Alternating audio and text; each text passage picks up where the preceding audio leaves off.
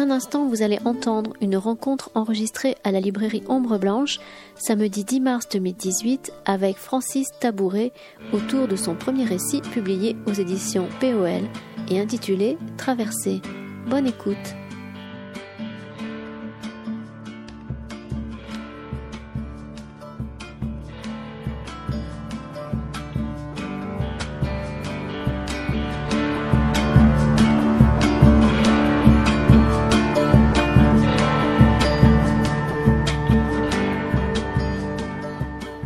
Bonjour à tous. Bienvenue du coup pour cette euh, deuxième conférence euh, à Ombre Blanche, euh, toujours sur le même principe en fait. Hein. je ne sais pas combien d'années ça fait maintenant, je compte plus, mais ça fait quelques années qu'on fait ça avec avec la librairie Ombre Blanche et toujours en partenariat avec avec Christian Christian Torel qui s'occupe de de la librairie et qui s'intéresse bien entendu à la question du livre d'artiste, et puis avec qui on a travaillé déjà sur un certain nombre de, euh, de projets, une librairie que j'aime beaucoup personnellement. Et euh, bon, ça a sûrement à voir un peu avec le, le projet euh, général, puis l'intérêt que j'ai pour les livres. C'est-à-dire, les, les, livres, c'est aussi les librairies. et c'est des endroits où on peut tranquillement flâner comme ça entre les, les, différents, les différents rayonnages et s'immerger à l'intérieur de, de ces différents ouvrages. Bien entendu, aujourd'hui, on va parler d'ouvrages nouveaux, un peu particuliers, ceux qu'on appelle les, livres d'artistes. Et je vais essayer, euh, encore une fois, euh, d'aborder sous un angle un petit peu différent cette question euh, du livre d'artiste en vous présentant des, des livres, hein, des artistes et des livres, et des livres d'artistes, ou des artistes faisant des livres. Et déjà des terminologies complexes, mais voilà. Et aujourd'hui, l'idée, c'est euh, de, partir sur. Alors, d'abord, euh, j'indique que euh, tout le une grande partie de ce que je vais vous présenter est bien entendu appuyée sur des documents et sur un travail, je le redis à chaque fois, mais c'est absolument indispensable, sur le travail de Anne Moglin-Delcroix, sur lequel je me suis largement appuyé, hein, qui a fait une thèse sur le livre d'artiste et qui a permis, c'est bien entendu pas la seule, il y a de nombreux historiens et théoriciens qui ont travaillé sur ce sujet-là. Il y a plein maintenant d'ouvrages critiques extrêmement intéressants qui ont été euh, réalisés là-dessus. Mais elle a, été peut-être en France une des premières à vraiment euh, historiographier, en tout cas faire un vrai travail de d'accumulation de, documents et de tentatives de les mettre à plat pour essayer de, de quadriller, ou en tout cas d'observer un petit peu l'évolution de, de, ce champ de la création. Euh, donc, euh, je m'arrêterai en suivant euh, une partie de, cet ouvrage que j'ai évoqué, qui sera une de mes sources, principales, essentiellement aux années 80. Ce sera plutôt des, des ouvrages qui ont déjà une certaine, une certaine histoire. Et on va aujourd'hui partir sur le thème de la série, de la série et du récit. Hein, qui est un thème euh, important euh, dans le champ du livre. Je pense que l'année dernière, alors la dernière fois, on était sur une, une, un focus un peu particulier puisque j'ai présenté un ouvrage qu'on avait récemment publié aux éditions dont je m'occupe, qui s'appelle les éditions Autre chose, et qui est un ouvrage que je montre, qui est là, euh, qui est disponible euh, dans toutes les bonnes librairies, comme on dit, bien que en fait pas encore, parce que j'ai pas encore envoyé les livres aux diffuseurs, euh, mais qui est disponible à la librairie Ombre Blanche et aux partenaires en dépôt, et qui est un bouquin que j'ai réalisé, c'est de moi celui-ci que j'ai réalisé cette dernière année. Voilà. Alors c'est marrant, c'est encore un livre à partir d'un livre. C'est ce que j'aime beaucoup avec les livres, c'est qu'il y a cette espèce peut-être de de, relâchement par rapport à, l'exigence, on va dire, de revendiquer absolument une sorte, euh, je sais pas, euh, d'isolement de, de, de l'artiste et de l'œuvre, et cette possibilité au contraire de concevoir la chaîne de, de, production presque d'une œuvre d'art qui fait qu'on est toujours, on va dire, lié à, à, une histoire passée, à des œuvres passées, et puis tourné vers une sorte de, prospective de création. Donc il y a toujours pour moi un livre dans un livre, et dans ce livre-là, il y avait également un livre, c'était donc un livre de, Marie-Josée Monzin, qui est pas du tout plasticienne, elle pour le coup, qui est une philosophe. Mais euh, voilà, donc c'est toujours cette idée du livre dans le livre du livre. Bon, et euh, donc on va parler de livres, on va parler donc de séries, je disais, et de récits.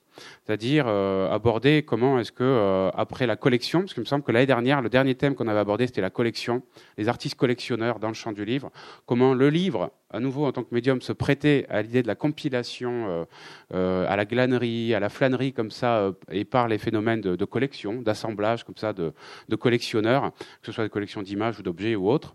Là, ça sera des phénomènes plus sériels quand même dans la première partie. Comment est-ce que chez des artistes minimalistes, on va commencer par Sol Lewitt, euh, le livre devient l'enjeu justement euh, d'une forme de voilà, de prolongement de, leur travail euh, plastique, de galerie ou d'exposition. Et dans un deuxième temps, on basculera plutôt vers des questionnements liés au récit, c'est-à-dire à la, narration. L'idée étant toujours finalement d'explorer la question du temps, euh, qui est une question toujours problématique et vachement intéressante dans le, dans le livre d'artiste, c'est-à-dire comment est-ce que le temps se déploie dans le livre, dans la lecture, le geste de la lecture, mais aussi on le verra comment certains artistes font du temps le thème du livre en lui-même, euh, et avec plein finalement de, strates, de couches différentes pour aborder cette, perception, euh, cette perception du, cette perception du temps. Et euh, et puis voilà, bon, on va commencer peut-être avec Sol Lewitt directement. C'est le, c'est peut-être le, mieux. Sol Lewitt donc est, un artiste dit minimaliste, donc qui est un mouvement qui est apparu dans le courant des années 60 et plutôt dans la deuxième moitié et qui est un, artiste euh, qui fonde effectivement sa pratique sur des logiques euh, de sérialité. Donc, je ne sais pas si vous connaissez ce mouvement euh dit minimaliste américain, puisque c'est plutôt apparu aux États-Unis, et c'est un mouvement qui vraiment va par, on va dire, refus de ce qui par ailleurs s'était plutôt exacerbé dans la décennie précédente, va tenter de mettre un peu à distance justement cette notion de, subjectivité, pas d'auteur, mais cette notion de subjectivité dans le champ de l'art. Donc autant on peut avoir des peintres comme, euh, je ne sais pas, les plus emblématiques seraient peut-être aux États-Unis des gens comme Pollock ou de Kooning, qui sont des gens qui mettent en avant de manière extrêmement forte l'expressivité de la touche, du geste, et une forme de sur-subjectivité avec un pathos, avec tout un tas d'éléments. Autant ces artistes-là, au début des années 60, même avec le pop art, et puis euh, tout au long des années 60, jusqu'à l'art conceptuel ou, même le land art, euh, on va avoir vraiment un, souci de, mettre un peu on va dire en retrait cette question de la subjectivité de l'auteur, mais pas du tout pour faire disparaître l'œuvre, parce qu'en fait, quand la subjectivité disparaît, il y a juste des nouveaux protocoles de travail. Et pour euh, opérer ça, ils vont aller énormément s'intéresser à des, à des logiques, à des effets de logique. Hein. C'est-à-dire l'œuvre, sans être forcément un protocole de rationalité, de mathématiques au sens scientifique du terme, va tenter de s'appuyer sur des protocoles euh, formels euh, fondés sur des déploiements ou des développements euh, fondés sur des, sur, des, sur des systèmes, des protocoles logiques.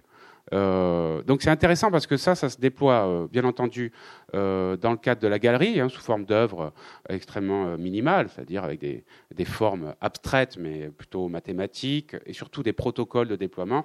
Et c'est des choses qui vont du coup trouver un sens très fort pour les 8, qui a fait énormément de livres, je crois qu'il en a fait 75 en tout, ce qui est une belle production, ce qui veut dire qu'il a vraiment pris le médium extrêmement au sérieux et qui va déployer des, des protocoles sériels. Ici, par exemple, si on commence avec ce premier.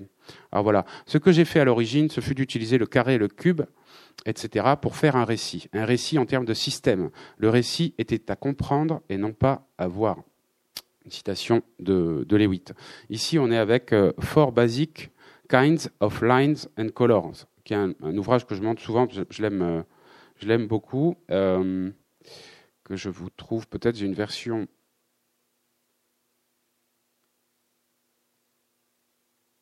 un petit peu plus riche visuellement. Voilà. Parce que l'ouvrage est, dans les collections des abattoirs. Donc, vous voyez, on a, le protocole qui était lancé dès la première page. Voilà. On a quatre couleurs et euh, quatre différents types de, lignes, horizontales, verticales et les deux diagonales. Et on va avoir ici sur la double première page toutes les variations possibles, donc une sorte d'étalement comme ça des possibles. Et voilà, avec vraiment une sorte de, on énonce, d'ailleurs, c'est marrant, vous voyez, le titre énonce déjà tout le livre. On pourrait presque dire que le livre est déjà dans le titre. Hein. Euh, Four Basic Kinds of Lines and Colors, donc c'est de 69. Et le livre va être ensuite simplement l'exploration, l'épuisement de l'ensemble des variations possibles autour de ce, de ce protocole initial. vous voyez qu'on a quelque chose d'extrêmement simple. Et ce que je trouve déjà euh, intéressant, bon, deux choses à dire, je pense, par rapport à Lewitt, moi qui fait que j'ai une certaine affection pour son travail, euh, pour lui, et puis j'aime bien euh, Weiner aussi. Il y, a, différents positionnements chez les minimalistes. Il y en a certains, effectivement, qui vont aller jusqu'à revendiquer que la mise en œuvre est secondaire. C'est-à-dire que finalement, l'idée est tellement importante, le protocole est tellement supplante tellement l'œuvre elle-même que finalement l'œuvre est, secondaire. Et ça pourra aller jusqu'à des pratiques dites conceptuelles il faudrait rentrer dedans parce qu'en fait c'est extrêmement riche intéressant, complexe mais super intéressant. Euh, c'est pas le cas du tout de, euh, de Lewitt qui au contraire aura toujours à cœur de dire que euh, ces protocoles-là doivent être activés doivent être ancrés dans une pratique et qu'au fond, c'est bien effectivement l'activation qui en elle-même est le support de. J'ai envie de dire que la perception ne, disparaît pas. Il y a toujours l'enjeu quelque part derrière ce, protocole initial d'aller avoir euh, une mise en œuvre et une sorte de, de sensation parce que ces œuvres ont l'air très sèches, mais en fait elles sont extrêmement belles enfin belles, le terme n'est peut-être pas adéquat, mais elles sont extrêmement sensibles en fait, extrêmement sensibles. Et quand on est en galerie, en fait, les œuvres dites minimales sont des œuvres qui nous, qui nous mettent euh, extrêmement en, situation, en situation de, de, repenser nos perceptions. Un cube, c'est quoi? C'est d'un seul coup comment je tourne autour, qu'est-ce que je vois, comment la lumière vient taper dessus? C'est des gens qui vont être très intéressés par Merleau-Ponty, euh, par les sémiologues, etc. Donc ils se nourrissent énormément de la philosophie ou de la pensée des perceptions aussi, hein, pour voir comment est-ce qu'avec des modules qui a priori sont très simples, en fait, on, on, essaie de repenser comment on marche, comment on se déplace, des choses comme ça. Quoi.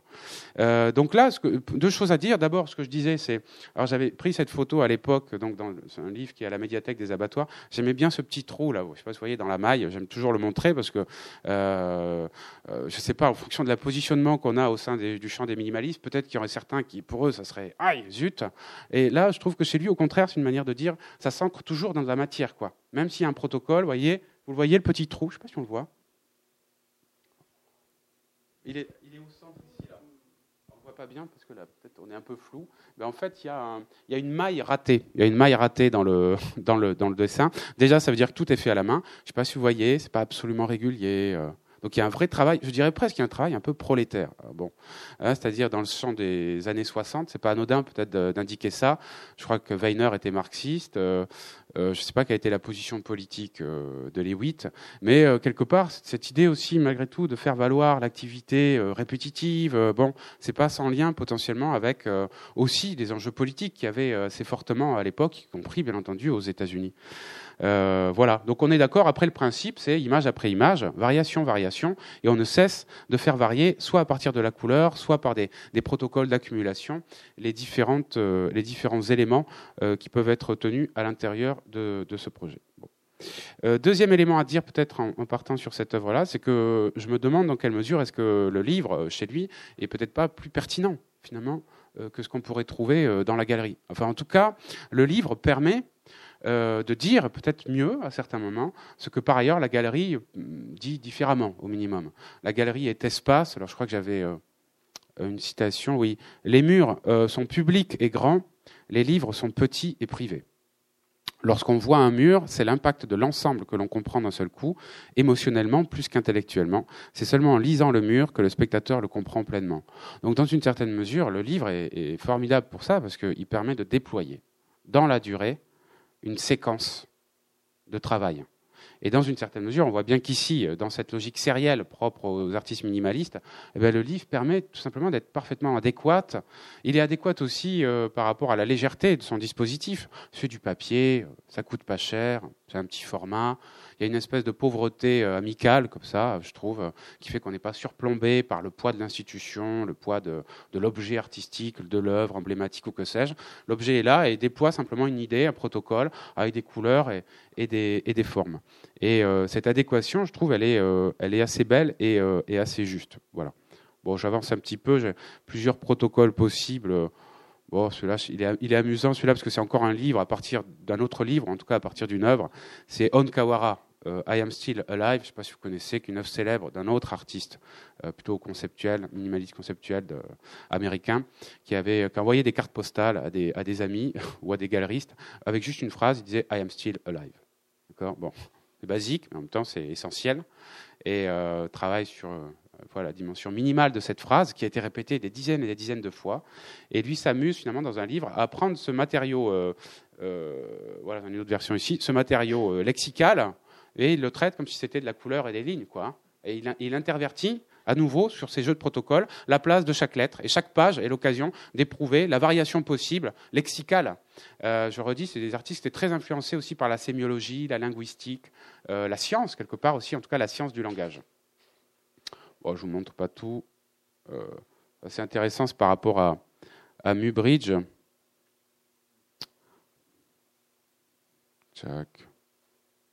Alors euh, ici, on va avoir une petite variation déjà à l'intérieur du euh, voilà une manière précise de faire de l'art qui était logique plus que rationnelle. J'aime bien cette petite variation. Color Grids et Photo Grids, donc ils sont deux livres séparés. On a à la fois toujours ces logiques qu'on a pu voir précédemment hein, de la grille euh, comme forme un peu générique et de toutes les variations qu'on peut opérer. Vous voyez que dessous, on a Photogrids, qui est un ouvrage qui date de 77, et deux sont de 77, et qui opère déjà une petite variation déjà parce qu'on voit intervenir la photographie. Et la photo, bien entendu, euh, va permettre, de, je pense, déjà de déplacer un petit peu la pratique. Là aussi, petite chose intéressante, euh, je pense que je n'ai pas souvenir que les photos aient été jamais exposées, en tout cas celle-là. En tout cas, il me semble que déjà, d'une part, c'est un projet qui est vraiment fait pour le livre. Et euh, c'est marrant de voir comment, à l'intérieur de sa pratique euh, du livre, euh, Sol Lewitt s'autorise des choses qui ne s'autorisent pas forcément dans le cadre de la galerie. On verra tout à l'heure un livre qui s'appelle Autobiographie, donc qui est à peu près totalement contradictoire avec ce que j'ai dit jusque-là, d'accord? C'est-à-dire un livre qui interroge la question de l'autobiographie, c'est-à-dire du moi, du jeu, je sais pas, bon, de la subjectivité. On verra bien entendu qu'il le fait d'une manière un peu taquine, au minimum, mais c'est, je pense, quelque chose qui ne se serait pas autorisé en galerie, ou peut-être le poids de l'attente, de la signature, d'une certaine idée, de la finition de l'œuvre, implique peut-être de. Donc là encore, j'apprécie toujours le livre pour, aussi pour ça. Euh, c'est étrangement là que dans l'art contemporain viendront se loger. On le verra un peu tout à l'heure avec la notion de récit. Euh, dans les années 60, le récit, euh, c'est interdit, quoi. Hein. En peinture, on ne fait plus de peinture figurative, on ne raconte plus d'histoire. Euh, dans le roman, euh, c'est l'époque du nouveau roman, on démonte le récit. Rob Grillet euh, défait toute l'histoire de la littérature pour la mettre en lambeaux en disant c'est plus possible, hein, on sait comment ça marche, tout ça est une illusion, etc. Donc on, on défait le récit. Et étrangement, c'est dans le livre d'artiste, alors que par ailleurs dans le champ de l'art, on le voit disparaître, qu'on retrouvera euh, des stratégies de récit. Donc c'est comme si ça devenait une niche potentielle où peuvent se déployer des pistes, des choses, les enjeux étant différents, euh, peut-être le poids euh, de la responsabilité, je pas, étant différent. Bon, voilà. Et on a donc une série ici qui est, qui est, pour le coup différente puisque ce sont des, des collections de différents objets du quotidien. Ici, ce sont des bouches d'égout, mais en fait, on pourra trouver différentes occurrences voilà, j'ai pris quelques images sur euh, Internet. C'est marrant, Google est vraiment devenu aujourd'hui un espace. Euh, on trouve quasiment tout ce qu'on veut, hein, pas tout, hein, mais euh, honnêtement, même dans le champ du livre d'artiste, j'ai souvent l'occasion de pouvoir bien amplifier mes propres archives. C'est vraiment devenu une espèce d'encyclopédie étrange. Il y a pas mal d'artistes qui travaillent avec Google hein, maintenant aussi. Euh, voilà. Alors, qu'est-ce que j'ai d'autre comme exemple? Voyez, En fait, il y, a pas, différents objets, euh, différents éléments du quotidien, et on voit bien. Euh, bon, je passe. Je pourrais vous en montrer plein. C'est un livre qui fait pas mal de pages. Je ne me rappelle plus le nombre de pages exact. Et l'idée, c'est bien entendu, vous voyez, d'éprouver la, grille sous une autre forme, une forme beaucoup plus quotidienne. Et bien entendu que la photo ici va permettre d'introduire le hasard, un grain de quotidien presque de vie, qui d'une part, quand on n'est pas habitué au minimalisme, est euh, pas désagréable, parce que ça permet de retrouver peut-être une sorte d'ancrage un peu plus euh, immédiat dans, ce qui pourrait être nos vies. Et par ailleurs, il n'est pas impossible qu'on ait, que parmi vous, certains aient eu, aient des relations esthétiques aux, bouches d'égout. Enfin, je sais pas, les bouches d'égout sont des objets qui sont très modernes, très industriels, mais qui par ailleurs sont assez beaux, hein, et surtout qui sont très, très variés. je ne sais pas si vous observez à travers les pays, puis même en France, on a une grande variété des, euh, de ces plaques, de ces plaques Bref, en tout cas, ils incarnent pour lui un motif euh, formel. Et vous voyez qu'il va chercher soit par le cadrage, soit bien entendu par la composition de la page, le carré, qui est vraiment l'élément emblématique euh, du minimalisme, euh, et puis cet effet de, trame hein, qui va revenir. Mais on va voir ça donc avec différents motifs, on l'a vu avant. Malgré tout, vous voyez que même si là il y a des objets trouvés, donc il n'y a pas de protocole qui préfigure, il y a un protocole qui post-figure on peut dire, c'est-à-dire euh, comme de la post-production, puisqu'on va avoir quand même un rangement. On a les séries des plaques d'égout, les séries des portes, les séries des fenêtres, les séries des, etc. Donc on a malgré tout cette logique sérielle, peut-être plus, alors là j'utiliserai pas le terme de collection, mais on a quand même cette logique d'agencement et euh, d'organisation euh, de ces éléments.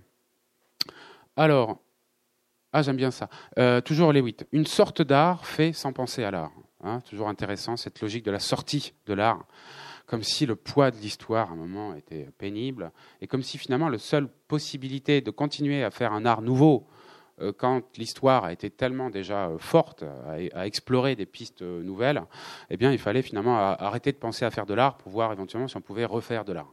Je ne sais pas si c'est très clair, mais voilà. Ici, un autre bouquin, toujours dans le prolongement de ces logiques photographies, Sunrise et Sunset à Praiano, Praiano pardon, 1980 et qui sont des couchers de soleil. Couchers de soleil.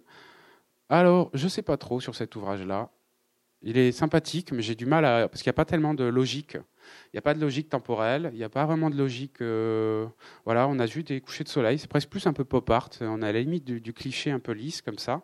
Et c'est un livre, du coup, qui est un peu troublant, parce qu'à la lecture, en connaissant le travail de Lewitt, on chercherait volontiers les, les protocoles. Il n'y en a pas plus que ça, à part la série. Ou alors, j'ai pas trouvé le, la logique, euh, la logique euh, interne. Bon, toujours un peu des ouvrages. Celui-ci est déjà peut-être plus intéressant. Il s'appelle Brick Wall, mur de briques. Ah, je continue à avancer sur. Euh, je ne sais pas si je l'ai. Ah, le voilà. Oui. Ah ben non, j'ai pris ça, mais c'est pas. Ça ira bien. Brick Wall. Alors, l'ouvrage est très beau en fait, hein. très beau. Et là, on n'a qu'une double page, mais j'aurais pu vous montrer la, la totalité. Peut-être ça serait intéressant que j'essaie de vous retrouver ça. Je vais essayer vite fait, puisqu'on trouve tout. Les 8, briques. Peut-être même que briques, ça va suffire. Non, on va rajouter brick wall.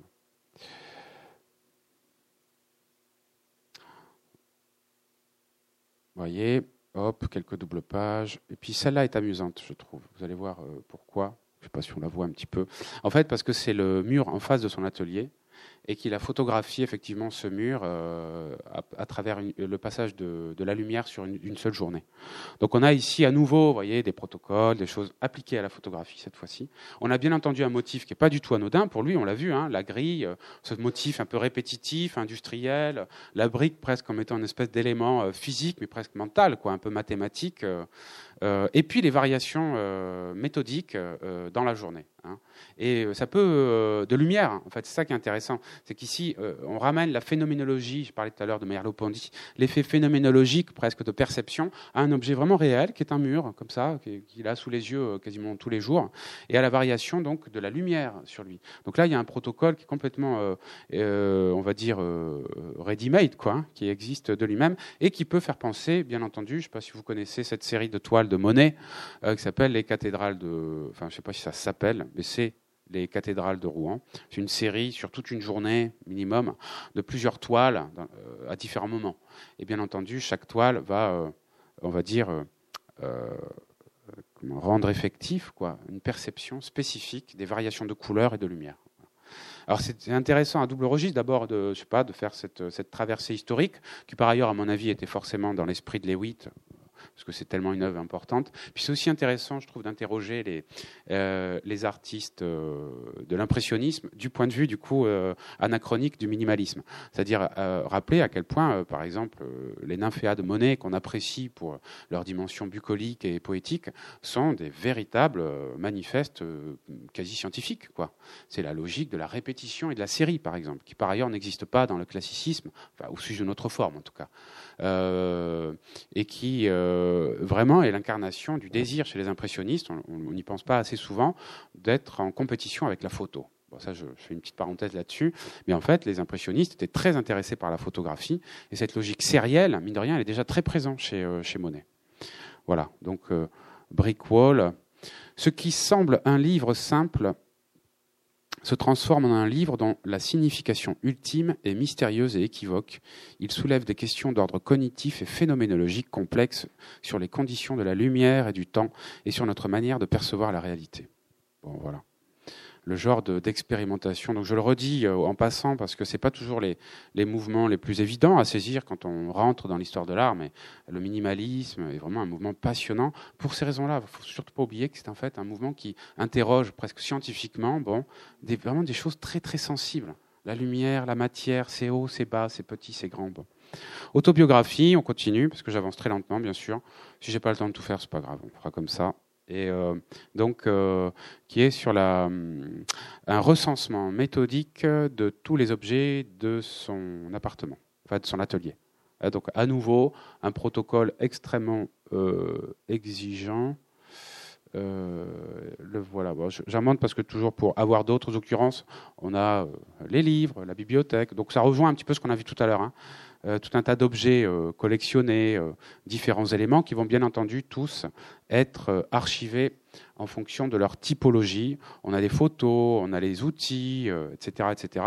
Alors c'est vraiment un travail qui est assez euh, surprenant pour les raisons que j'ai un peu évoquées tout à l'heure. D'abord, bon, il y a un petit plaisir qu'on peut pas. C'est marrant comment les minimalistes mettent la subjectivité derrière et comment moi en tant que spectateur, super, je vois quel pinceau il utilise, quel livre il lit, je vois les photos de famille et on peut pas s'empêcher d'avoir un petit plaisir à réincarner l'œuvre dans un individu, quoi, et dans une biographie particulière, etc il y a toujours cet effet un peu dialectique, un peu étrange. Lui-même doit sûrement jouer un peu avec, mais en tout cas, il joue vraiment, parce que, mine de rien, vous voyez qu'il prend quelque chose qui est très autobiographique, mais il le refroidit tout de suite. Parce qu'en fait, ce qu'il fait, c'est qu'il le typologise, il, rejoue à nouveau ces effets de, euh, protocole. Donc on, voit qu'il lit du Beckett, euh, qu'il aime beaucoup les estampes japonaises, on voit les photos de famille. Euh, voilà, mais ce qui me rend après, c'est qu'il met un clou et une photo de famille au même niveau, quoi.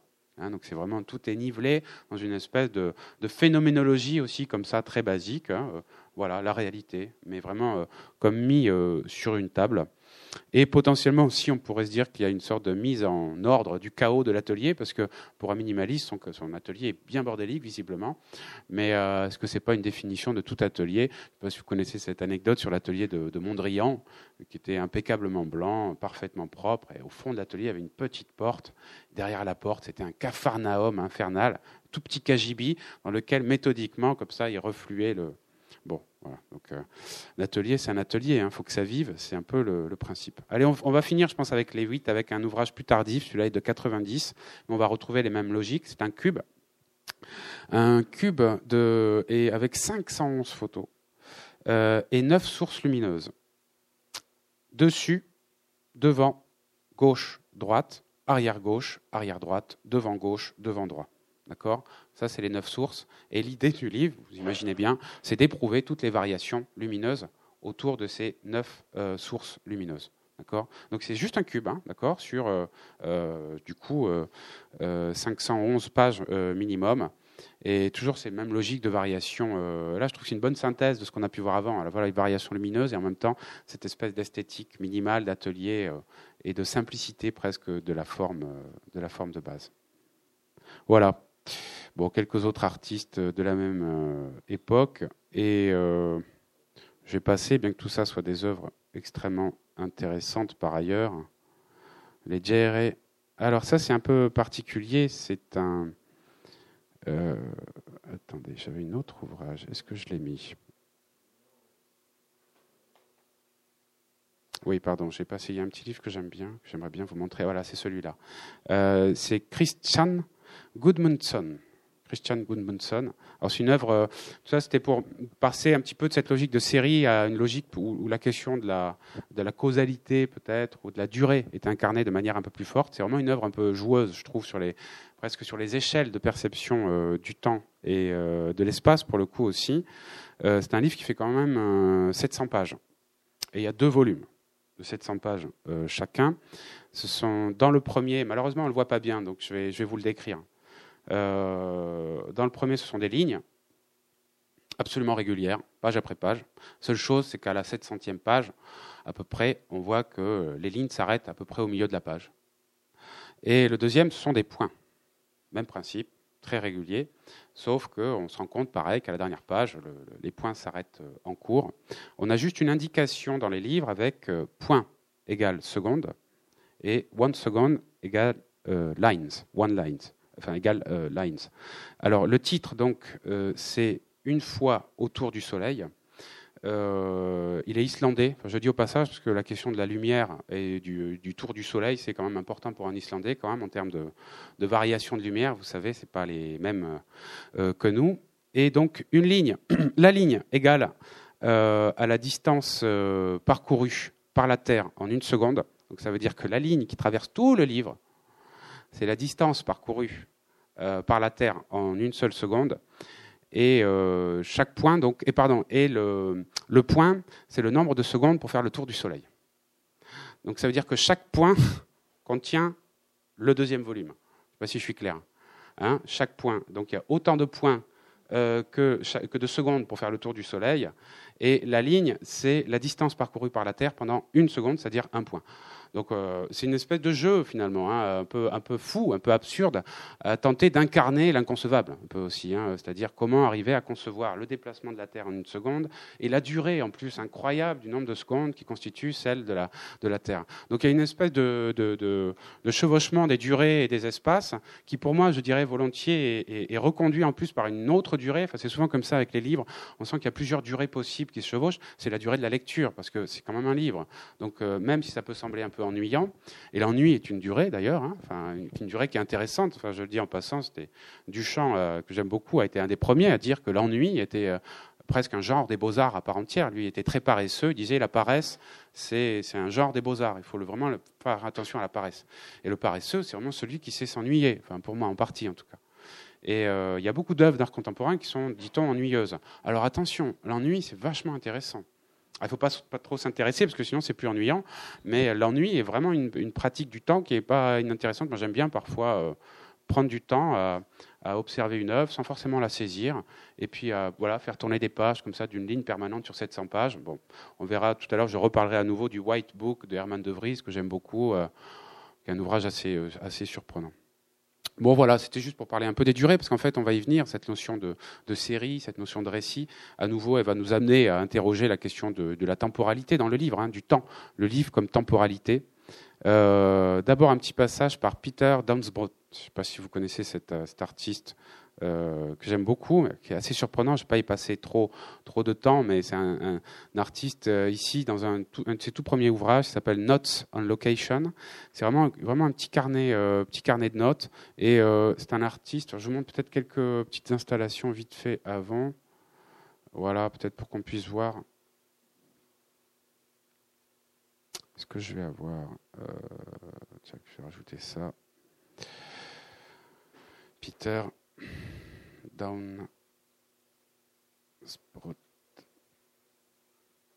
Juste pour voir quelques installations avant. Voilà, c'est des installations. On est toujours dans le minimalisme américain. Des choses très simples, hein, vraiment très très minimales. Et euh, ce que je trouve très beau chez lui, c'est bon, ce minimalisme un peu sec et toujours euh, renvoie toujours en fait à une perception de l'espace. Alors qu'est-ce qu'on a euh, chez lui? On a des, des cubes fragmentés, on a des lignes, on a des mots aussi en fait, qui sont des mots toujours très liminaires. And, off, from, euh, behind, euh, turn, return, comme des espèces d'injonctions ou, de, dénominations génériques comme ça pour indiquer des positionnements dans l'espace. Et c'est un type qui était architecte avant. Je trouve ça intéressant aussi d'avoir ce, ce, petit point de vue. Donc c'est des œuvres finalement qui tentent d'indiquer à l'intérieur du livre des positionnements minimales. Euh, des espèces de variations euh, simplissimes, euh, mais en même temps qui sont étrangement assez intrigantes et aussi parfois un peu inquiétantes. Je pense notamment, je ne sais pas si on va en avoir des exemples. Souvent, les mots sont morcelés. Les mots sont morcelés, ils sont défaits, ils sont brisés et ils se chevauchent d'une page à l'autre ils se rejoignent euh, difficilement par euh, des jonctions de pages. Et ces deux lignes-là aussi euh, vont être des espèces de lignes ici, two pipes, Hein, qui renvoient d'ailleurs à, des sculptures qu'il a par ailleurs réalisées dans l'espace public, sont comme une espèce d'éléments primitifs, premiers, architectural, vertical, comme ça, qui viennent se déplacer dans l'espace de la page et proposer là encore une sorte de positionnement de repositionnement. Et euh, mine de rien aussi, à la lecture, euh, ça, fait des livres qui sont extrêmement euh, étranges et très agréables parce que c'est comme si ce qu'il par ailleurs propose dans l'espace de la galerie va pouvoir être revécu à l'intérieur du livre. Comme si en tant que spectateur, il fallait à nouveau se positionner dans l'espace de la page et tenter, comme ça, en circulant d'un mot à, un signe, de retrouver une sorte de, place à l'intérieur de, l'espace. C'est vraiment tout le travail ici de, de Dunsbrough. C'est difficile à décrire, Dunsbrough. C'est très perceptif pour moi, étrangement. Ce n'est pas du tout un travail mental et conceptuel. À propos de la dimension énigmatique de ces livres, donc il dit ce n'est pas pour euh, cacher quelque chose, pour être hermétique, mais le public doit s'engager aussi. Les œuvres doivent être des points de départ. Donc l'énigme ici est volontaire. Et euh, au fur et à mesure de ses ouvrages, elle va prendre, ici je crois que c'est As Place, oui, As to Place, pardon, As to Place, 78. En fait, il y a presque un discours sur l'urbanisme. J'ai dit, il était architecte au départ, et il y a presque un discours sur l'urbanisme en creux. C'est-à-dire qu'il va commencer à introduire également la photographie, et la photo euh, viendra, euh, euh, comme par hasard, incarner des bâtiments emblématiques de la modernité américaine, des grands boulevards, des signalétiques urbaines, qui par ailleurs rappellent, bien entendu, ce motif minimal qui est le sien, ces espèces de lignes parallèles, répétitives, etc., et qui sont aussi en creux, je pense, un discours. Alors bon, il y a plus marqués hein, en termes de politique, mais qui sont un peu politiques. C'est-à-dire qui indiquent, mine de rien, une forme de contrainte. Euh, la manière dont notre euh, manière de déambuler dans l'espace, de nous positionner dans l'espace, est toujours soumise à une lecture, à une relecture. Hein, et là, je reviens sur ces mots, euh, ces mots fragmentés, etc., à des cadres et à des décadrements. Et finalement, toutes ces indications qui peuvent sembler un petit peu flottantes, un peu abstraites, sont aussi hein, finalement euh, des manières d'appeler à un repositionnement, à une relecture de l'espace. Cette idée que l'espace est toujours travaillé par une sémiotique, une sémiologie, des positionnements appris, et que c'est aussi par euh, des déplacements, des placements et des déplacements qu'on peut euh, se réapproprier peut-être un environnement qui n'est pas neutre, qui n'est jamais tout à fait neutre, et encore moins, je pense, dans les villes modernes et urbaines que nous connaissons. je dis ça, je reviens de, New York pour le coup. c'est des choses qu'on peut vivre de manière assez forte, qu'on n'en a pas l'habitude. New York, hein, les grandes avenues, tout est perpendiculaire. Euh, moi qui suis né dans un village avec des carreaux, des machins, des bidules, ou même à Paris, quand on voit que la construction est une construction complètement démembrée, comme ça, un peu presque labyrinthique. Alors le rapport à la flânerie n'est pas du tout la même, et le positionnement dans l'espace est aussi finalement très différent. Ça parle un peu de ça finalement, hein. je trouve, le travail de Peter. Euh, et ce que j'aime bien à nouveau, c'est voir comment euh, tout ce que je viens de dire là, euh, pour moi, se rejoue dans la lecture.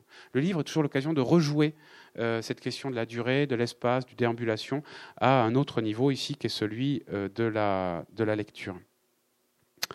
Euh, et bien le temps, voilà. Ensuite, je voulais basculer euh, en suivant toujours euh, Moglin Delcroix hein, le, sur la question du temps, hein, la, question de la, perception du temps. Ici, c'est un, ouvrage de Mieko Chiomi et c'est le sourire de Yoko Ono. Hein. je ne sais pas si vous connaissez Yoko Ono, qui est connue pour être la femme d'eux, mais qui est euh, tout simplement une, formidable plasticienne, hein, et qui faisait partie d'un mouvement qui s'appelait Fluxus. Fluxus, alors déjà, le rapport au temps est déjà presque implicite hein, dans le, terme de, Fluxus. En fait, c'est un flipbook, c'est un tout petit ouvrage, hein, 4 sur 6 cm. C'est un flipbook qui euh, découpe au ralenti, vraiment à la microseconde près, euh, un sourire. Hein, donc il y a presque un, petit jeu sur, je sais pas, le sourire de la Joconde, peut-être, je sais pas, en tout cas, qu'est-ce qui se passe dans cet entre-deux temporel. Donc là, on a complètement, par rapport à Gudmundsson, on a presque pris le contre-pied.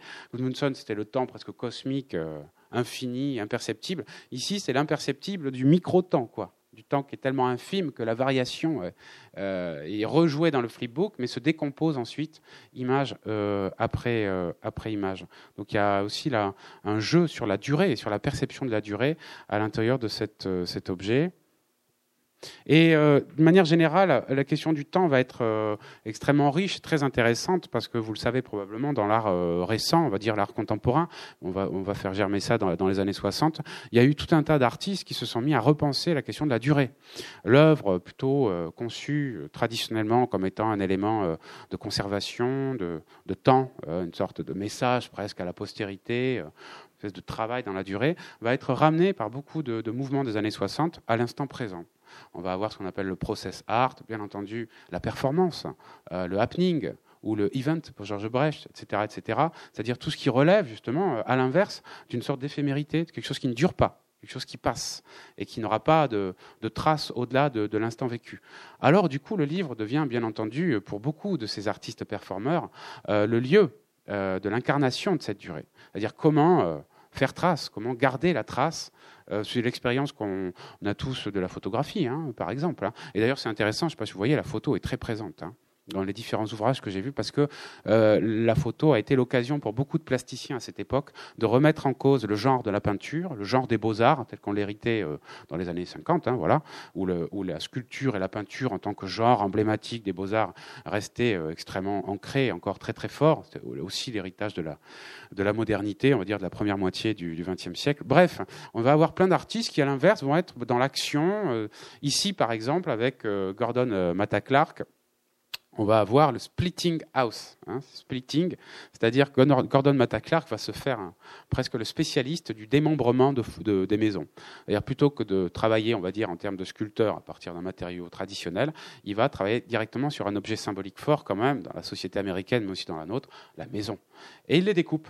C'est son geste. Euh, alors, il a plusieurs formes de découpe. C'est vraiment un travail qui est passionnant. Et Gordon Matta Clark est un artiste qui est mort euh, beaucoup trop jeune, malheureusement, mais qui a marqué énormément, je trouve, sa génération, mais aussi encore aujourd'hui, alors que son œuvre est pas. Alors, peut-être parfois, il vaut presque mieux mourir jeune, je sais pas, j'ai l'impression que ça crée toujours des effets mythologiques. On a aussi, nous, dans l'art contemporain, nos James Dean à nous, hein. et euh, il y en a un certain nombre comme ça, on verra tout à l'heure Yann Bassader, euh, qui, pareil, est mort très très jeune dans des conditions terribles. Et on en a plein hein, d'artistes comme ça, morts jeunes, étrangement. Parfois, ça, ça participe d'une postérité un peu mythologique et euh, bon, bref, passons.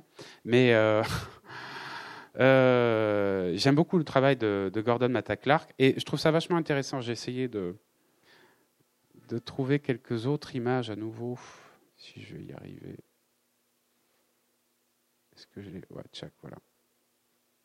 Bon, déjà j'aime bien l'ouvrage. C'est-à-dire l'ouvrage lui-même est découpé, quoi. Euh, l'ouvrage lui-même est découpé. Alors il y a eu plusieurs versions. Hein. Euh, vous voyez, on peut avoir des protocoles de ce type-là où l'objet incarne en lui-même quelque part l'action. Alors c'est intéressant parce qu'en fait il y a plein de manières d'incarner l'éphémère et il y en a des bonnes et des moins bonnes. On peut toujours se poser des questions assez lourdes là-dessus. C'est-à-dire, faut-il garder une trace de ce qui est éphémère? Est-ce que c'est pas plus fort de ne pas garder de trace euh, de l'éphémère? Et j'ai eu l'occasion, enfin là je parle pour, plutôt pour pour moi-même, mais je, je, le montre vite fait parce que c'est un travail qui, moi, m'a euh, passionné. Euh, on a travaillé avec euh, Jean-Baptiste Farcas. Alors, est-ce que je vais avoir une image, voilà, c'est peut-être mieux de montrer ça. C'est un des ouvrages qu'on a développé euh, avec euh, un artiste qui s'appelle Jean-Baptiste Farcas, mais il faudrait dire plutôt Ikea Service, qu'on a publié il y a deux ans maintenant, un an et demi, deux ans, un an et demi, et euh, qui est un ouvrage super intéressant. Pourquoi? Parce que Farcas, Jean-Baptiste Farcas, avec Ikea Service, propose des protocoles performatifs, en gros. Hein. donc c'est des, des, services, qui appelle des services. Donc on peut voilà, activer tel ou tel type de, service proposé par Jean-Baptiste. Et on a plein, plein d'activations des services. c'est des services, par exemple, un des connus, c'est Slow-Mo. Slow-Mo, c'est faire tout ce qu'on fait d'habitude, mais très lentement. Donc, il propose aux gens de faire les choses lentement. Ça a été incarné par le musée des abattoirs euh, à l'époque du printemps de septembre, il y a quelques années quand même maintenant, et où en fait toute l'équipe du service technique a travaillé normalement, mais très très lentement. Donc, pour sortir une peinture, par exemple, de la réserve, ça leur prenait une après-midi. Ah, donc c'est des trucs un peu joueurs comme ça, mais qui sont vachement beaux, puis politiquement assez forts. Moi, je trouve aussi, c'est pas c'est pas des actions anodines, mine de rien. Bref, et tout le monde peut incarner ça. Et euh, l'idée, c'était pour ce projet de livre de dire bon, ben on va proposer le service à plein de gens, plein de services à plein de gens, et on verra comment ils les activent. Et à un moment, Jean-Baptiste a dit ah écoute, euh, faudra pas qu'il fasse de photos. Ah, c'était très surprenant comme position, parce que normalement, quand on fait un livre comme ça, performatif, et qu'on veut en parler, on va dire, on va faire des photos. Ça va être une manière de dire, on l'a bien fait, regardez comment on l'a fait, c'était à tel endroit, j'en sais rien.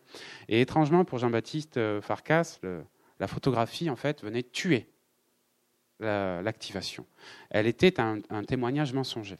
Donc, euh, on a choisi, il a choisi euh, d'opérer à l'inverse, un livre essentiellement fondé sur le témoignage écrit. Alors, c'est vachement intéressant aussi parce que du coup, cette question du témoignage écrit, je ne sais pas, voilà, euh, ici on a le, le, service numéro 41, et j'ai eu beaucoup de plaisir à imaginer une manière de participer à ce livre. Oui, voilà, voilà c'est une pratique un peu particulière où, l'artiste, euh, enfin l'artiste, l'activateur euh, proposait à quelqu'un d'autre d'activer pour lui. Bref, il y a eu plein de jeux différents sur les activations des, des services. Mais ce qui est marrant du coup, c'est que c'est passé par le récit. Et le récit est devenu à la limite de la, pas de la fiction, mais en tout cas euh, d'une manière de se raconter soi-même à l'intérieur de, l'écriture. Je ne sais pas si je suis très clair, mais d'un seul coup, ce changement de statut, euh, de la manière de, parler de l'éphémère et de l'activation de, cette mise en service, euh, devenait porteuse du coup d'une nouvelle manière de porter le récit aussi, peut-être aussi de le narrer. Et cette narration est toujours, euh, sans être fictive, elle est toujours travaillée par des manières de raconter qui sont pas neutres. Quoi. Là où on attend de la photo en général qu'elle soit neutre, objective, voilà. Bon, je dis ça en passant, mais je trouve cette, cette logique-là amusante. Bon, je continue parce qu'en fait, on va avoir différents exemples. Gilbert and George avec les Singing Sculptures. Il faut connaître ça, mais c'est un, moment emblématique. Marina Abramovic et Uley, je ne sais pas si vous connaissez, Marina Abramovic, c'est une des grandes figures aujourd'hui de cette histoire de la performance, qui a eu une, une, grosse rétrospective qui fait pas mal de bruit il y a quelques années. Vous en avez peut-être entendu parler euh, au MoMA. C'est vraiment une artiste accomplie, hein, euh, on va dire consacrée pas forcément ma tasse de thé, mais peu importe. Et euh, voilà, par exemple, ici, on a une performance, parmi les performances très. Et ça peut poser question, parce que, je ne sais pas si vous voyez un petit peu, c'est pas avec euh, Abramovic et Uley, puisqu'ils travaillaient à deux au début, bon, c'est pas. Euh, les performances, c'est pas rien, quoi. Hein. Franchement, le fait d'être là quand ça se passe, c'est inquiétant. C'est long, parfois. Et vous ne pouvez pas sortir. Parfois, en tant que spectateur, il y a certaines performances où vous êtes impliqué directement en tant que spectateur. Je ne sais pas si vous vous rappelez de la performance qui a été faite au MoMA, une des performances célèbres. Elle était assise à une table et elle demandait à des spectateurs de venir s'asseoir en face d'elle et de passer un moment simplement à se regarder sans dire un mot. Il faut imaginer que ça, peut pas le mettre dans un livre, c'est pas possible. Ou alors si on le met, il euh, faut quand même se questionner sur ce qu'est-ce qu'on va perdre en termes de récit, en termes de narration, en termes d'émotion, etc., etc. Donc on peut douter, par exemple ici sur ce type d'ouvrage de euh, qu'est-ce qui est montré dans une photographie. Alors on peut imaginer qu'on est dans la documentation, mais il y a un parti pris à avoir par rapport à ça, quoi. Alors on peut avoir du coup des, des positionnements qui seront intéressants. Celui-là, moi j'aime bien. Chris Burden s'appelle Bicard. Euh, Bicard, Bicard, que je vous trouve peut-être une image un peu plus. Euh, voilà. Alors Bicard, c'était euh, la construction d'un véhicule cercueil, un véhicule cercueil. C'est un truc un peu bizarre. Vous avez vu la photo, une espèce de truc. Et puis il rentre dedans. Il y a des roues, un petit moteur, machin truc. Donc c'est la construction d'un appareil un peu étrange. C'est une œuvre par entière qui est faite pour une expo, qui va être exposée dans l'expo. Et c'est une performance aussi très forte. Et ce qui est intéressant, c'est que l'ouvrage va devenir le journal de la construction de l'œuvre. Mais il n'y aura pas de monstration à proprement parler. En fait, on va au contraire profiter du livre pour montrer tout ce que par ailleurs on ne verra pas en voyant. Je sais pas si je suis clair. Le livre, au contraire, est l'occasion de faire un pas de côté pour montrer ce qu'il y a avant ou après. On verra différentes options de ce type-là. Et là, du coup, ça devient intéressant, je trouve. Parce qu'on est euh, dans la possibilité d'aller explorer des, durées, des temporalités qui, par ailleurs, n'étaient pas, euh, pas présentes euh, initialement, ou qui tout simplement n'étaient pas visibles. Euh, voilà, Joseph Beuys. Bastian Eder, je suis pas sûr que ça fonctionne bien. Bon, ça, par exemple, c'est burlesque. Moi, j'aime beaucoup Bastian Eder. J'adore, honnêtement.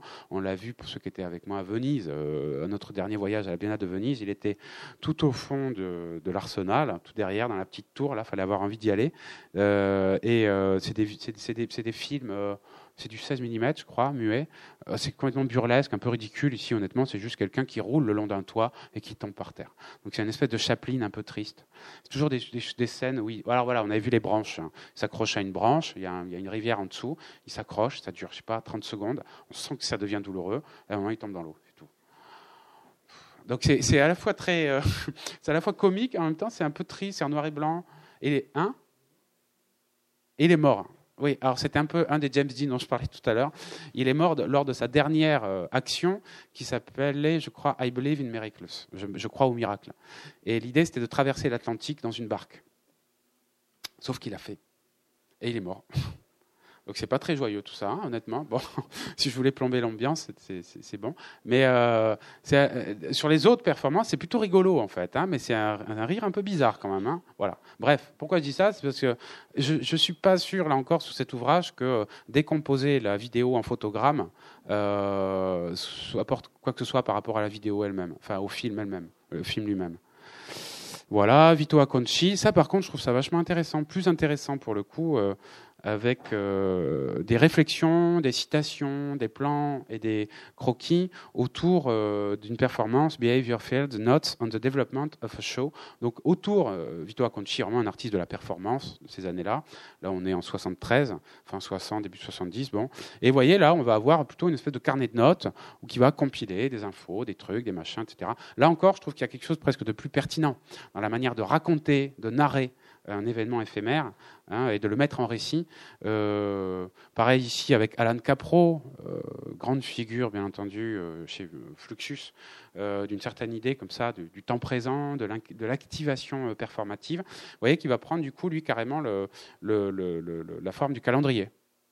Hein, le calendrier, puisque ça devient du coup ces performances deviennent des propositions de performance. Alors déjà, c'est intéressant sur le, Vous voyez, on a la, partition. Hein, on parlait de Farkas tout à l'heure, bon, on aurait presque une histoire collective ici, c'est-à-dire, puisque la performance est éphémère, on peut quand même écrire des partitions. C'est-à-dire, on peut écrire des. Ici, quand je dis partition, c'est breaking big rocks, photographing them. C'est-à-dire, casser des cailloux, prenez-les en photo une action comme une autre, après tout. Euh, c'est toujours comme ça chez, euh, chez Capro, on est vraiment dans l'art et la vie, vous savez. Donc, euh, toujours, on ne propose pas de monter, je sais pas, en haut de l'Everest. Propose de faire un truc de tous les jours et de considérer que cette chose-là, elle est intéressante. Et peut-être même qu'elle est artistique. Bon. Et euh, donc calendrier avec des actions. Donc puisque les actions étaient faites, on peut les refaire. Chaque partition. Simplement des petites phrases. Et là, vous voyez, l'idée, c'est carrément de faire un calendrier où chaque jour, on pourrait activer, si on le souhaite, une partition. On voit une photo d'une activation possible. Et surtout, ce que je trouve intéressant, c'est qu'un calendrier, on le déchire. C'est-à-dire qu'en même temps que l'événement est nommé, potentiellement activable, en même temps, il disparaît. Et la trace en elle-même disparaît. Donc là, il y a un parti pris presque par rapport à l'image qui est intéressant, puisque je fais, je fais image et je détruis l'image. Ou en tout cas, je la laisse. Il avait fait beaucoup ça avec des performances en ville. Il va faire des performances dans la ville, etc. Il prend un Polaroid, il prend une photo. Une fois qu'il a fait la photo, il laisse la photo sur place. Il fait la photo dans le lieu, il laisse la photo sur le lieu, il s'en va. Il n'y a pas de trace, la photo va sûrement disparaître. Donc il y a une espèce de, dialectique comme ça de l'éphémère, de la trace de l'éphémère et de la perte de la trace de l'éphémère, du coup, qui est euh, alambiquée, mais qui est, pour le coup, je trouve, euh, intéressante. Voilà, Moving, un autre album de Alan Capro. Euh, visiblement, je pense qu'il a dû faire un déménagement chez un pote et il s'est dit que ça devait être euh, une action artistique potentielle. On voit un type qui déplace un matelas. Euh, voilà. Nothing left except maybe thought. Rien ne reste sinon peut-être des pensées. Hein, ça c'est de Alan Capro. Un autre ouvrage, peut-être d'une artiste que vous connaissez probablement, c'est Sophie Kahl. Sophie Alors ici, c'est un ouvrage un peu particulier, pareil. J'ai juste la couverture, mais je vous ai trouvé quelques images peut-être qui seront un peu plus parlantes. Bon, celle-là, par exemple. En fait, c'est un ouvrage qui est vachement intéressant pour le coup. Euh, et qu'est-ce que j'ai dit, Sophie J'ai dit n'importe quoi. Du coup, je suis. Hein?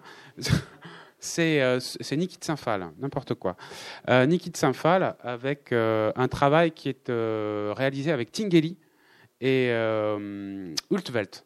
Et en fait, elle a fait, vous savez, une fameuse nana, d'où le titre euh, On, euh, Hon, H-O-N. c'est pas le bon. H-O-N, ben voilà, c'est marqué ici, Hon, qui est le titre du livre, premier titre du livre. Et en fait, une énorme. Je vous la montre, est-ce qu'on va la voir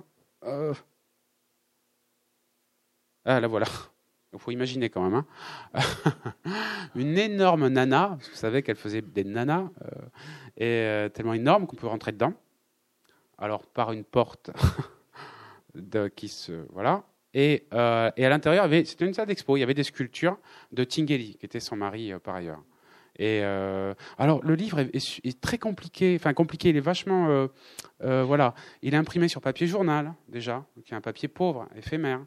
il y a quatre chapitres premier chapitre, c'est préhistoire, avec des œuvres antécédentes des trois artistes. On a ensuite le chapitre histoire, qui est le chantier de la réalisation de, la sculpture en proprement parler. On a le chapitre exposition, mais on n'a pas forcément des, quelques images, mais il y a surtout les projets d'affiches, des photos de visiteurs, euh, des articles de presse, etc. Et il y a le chapitre démolition. Donc vous voyez, on a vraiment tout le panel euh, de l'histoire de l'objet qui est déployé dans un objet qui du coup incarne presque physiquement dans le papier aussi tout cette, euh, ce travail de la remémoration. Donc c'est intéressant de voir là encore que, euh, euh, de manière générale, l'anti-objet euh, pour un, ce type, ce type d'expo ou d'action, c'est le catalogue. C'est-à-dire le catalogue, c'est typiquement l'objet qu'on a en fin d'expo, qui vient théoriquement archiver les différents moments de, l'expo, mais qui est un peu mort qui est mort au moment même où il naît. Quoi. Là où le livre d'artiste tenterait toujours en permanence d'aller au-delà de ça. Allez, on va, on va du coup s'autoriser quelques dernières euh, images. Hein. Euh, alors, qu'est-ce que j'avais euh, Toujours sur cette question de la, durée. Je reviens un peu là-dessus. Alors, d'abord, un petit ouvrage que j'aime bien, mais je vous le montre parce que j'ai eu l'occasion de l'exposer en version sonore. c'est toujours un ouvrage de Han Kawara. Kawara, tout à l'heure, c'était I Am Still Alive. Hein, je ne sais pas si vous vous rappelez. Un artiste japonais qui était quand même bien préoccupé par la question du temps, mais d'une manière extrêmement belle. Ça, c'est One Million Years Past il n'y a pas c'était futur. c'est un million d'années comptées à partir de, je ne sais pas si on va avoir un petit peu plus de détails, un million avant Jésus-Christ jusqu'à 1961, qui était la date, la date, la date de l'ouvrage. Non. La date de quoi 61 C'est pas son anniversaire, mince. Pourquoi 61 Je me rappelle plus, peu importe. Et euh, donc, vous voyez, bah, c'est très simple. Hein. c'est euh, pareil. Hein. Il y a, je sais plus combien de tomes, hein. beaucoup. Et c'est simplement les dates euh, qui sont euh, écrites les unes à la suite des autres. C'est complètement absurde, hein, mais là encore, la tentative d'éprouver la durée. Et je, réindiquerai à nouveau à quel point la lecture d'un ouvrage comme ça est en elle-même extrêmement forte, parce que soit on dit, OK, c'est bon, les ouvrages sont là, pas besoin de les feuilleter. On peut aussi vraiment avoir envie d'éprouver, je le redis, euh, ça, ça, nourrit, cet, ouvrage-là est en fait presque le protocole d'une performance, euh, qui est la lecture. Un homme, une femme, de qui a été activé à plusieurs reprises à la Tate moderne il n'y a pas si longtemps euh, et qui a donné des CD qu'on a diffusés du coup à l'exposition que j'ai pu monter à la Fondation Écureuil récemment. Et euh, voilà, donc simplement une lecture très monocorde 1 million 989 000, etc. Bon, bref. Et euh, c'est très fort, en fait. Et à la lecture, je pense que c'est quelque chose qui, provoque aussi cette sensation d'ennui dont je parlais tout à l'heure. Il y a une vraie durée, mine de rien, hein, qui est incarnée. Il hein, ne faut pas l'oublier. Il y a toujours plusieurs durées. Il y a la durée racontée, il y a la durée vécue, euh, il y a peut-être la durée de la mémoire euh, du vécu. Bon, je ne sais pas, il y a toutes les, variations possibles. Encore des exemples un peu taquins qui me reviennent à l'esprit. J'aime beaucoup cet ouvrage de Herman de Vries qui s'appelle White Book formidable. Je ne me rappelle plus le nombre de pages, j'espère que vous m'excuserez. Il y en a pas mal, hein je crois qu'on est à 400, 400, 500 pages et 32 euh, euros. Et euh, qui est un magnifique ouvrage qui a été réédité récemment et euh, qui est complètement vierge, totalement blanc en fait. Hein. Et à la lecture, il est extrêmement agréable parce que je, je, je, je l'ai proche de mon bureau et j'aime bien régulièrement le feuilleter avec euh, toutes les possibilités d'interprétation qu'on voudra bien y mettre. Hein, mais euh, la durée, alors là, pour le coup, elle est vraiment vécue, quoi, je trouve. Le dispositif du livre est vraiment éprouvé à fond, c'est-à-dire une page, une page, le passage de la page, le passage du temps du livre. Vous savez, on a tous cette expérience de la lecture aussi. Enfin, je ne sais pas si vous le faites. Quand on lit un roman ou un truc, à un moment, on le met de biais et on vérifie est-ce qu'on est à la moitié, au tiers, combien il nous en reste, etc. etc. L'expérience des marque-pages, j'en sais rien. Bon, là, a priori, pas besoin de marque-page, mais ça pourrait être joueur hein, d'avoir besoin d'un marque-page. Et euh, euh, la durée, du coup, elle est vachement belle, je trouve. Hein. Vraiment, rappelez toujours que le livre, c'est aussi ça, c'est très fort pour ça. Et on l'a beaucoup moins en expo, je trouve. Une expo, on l'a vu tout à l'heure au tout début, s'offre plus dans une espèce de, visualité immédiate, massive, murale. Euh, le livre, tout de suite, incarne cette, euh, durée possible. Voilà un autre exemple avec Feldman, un très beau livre de Feldman qui s'appelle, alors je ne sais pas comment on le dit en allemand, je suis nul en allemand, 100, 100 ans. 100 ans, c'est quoi? C'est c'est euh, une photo, alors là c'est dans le désordre, 46, page 46, 46 ans. Page 47, 47 ans. Et on commence à un an et on va jusqu'à 99, 100, etc. Donc on a vraiment simplement un livre qui incarne la durée. En même temps, ce qui est intéressant, c'est que ça incarne le siècle. Euh, parce que c'est aussi des gens qui sont nés à différents moments dans le siècle. C'est aussi une histoire du XXe siècle, quelque part. Euh, c'est toujours, je dis aussi, une durée qui est celle de la lecture, puisqu'on se met à circuler entre toutes ces, différentes durées. C'est aussi une autre euh, durée, euh, c'est que il y a des gens qui connaissent, des gens qui connaissent pas. Il y a des photos qu'il a faites au moment du livre, il y a des photos qu'il a fait faire avant. Donc d'un seul coup, et puis il y a l'âge des personnes au moment du livre, et puis il y a l'âge qu'ils ont aujourd'hui. Enfin, je sais pas. D'un seul coup, toutes les durées se mettent un peu à se chambouler les unes les autres, et le livre incarne parfaitement ça. Et euh, Ledzek Brogowski, dans un ouvrage, euh, explique à quel point il avait été euh, déçu par l'expo. Parce qu'en fait, au début, c'est un livre, mais il en a fait une expo.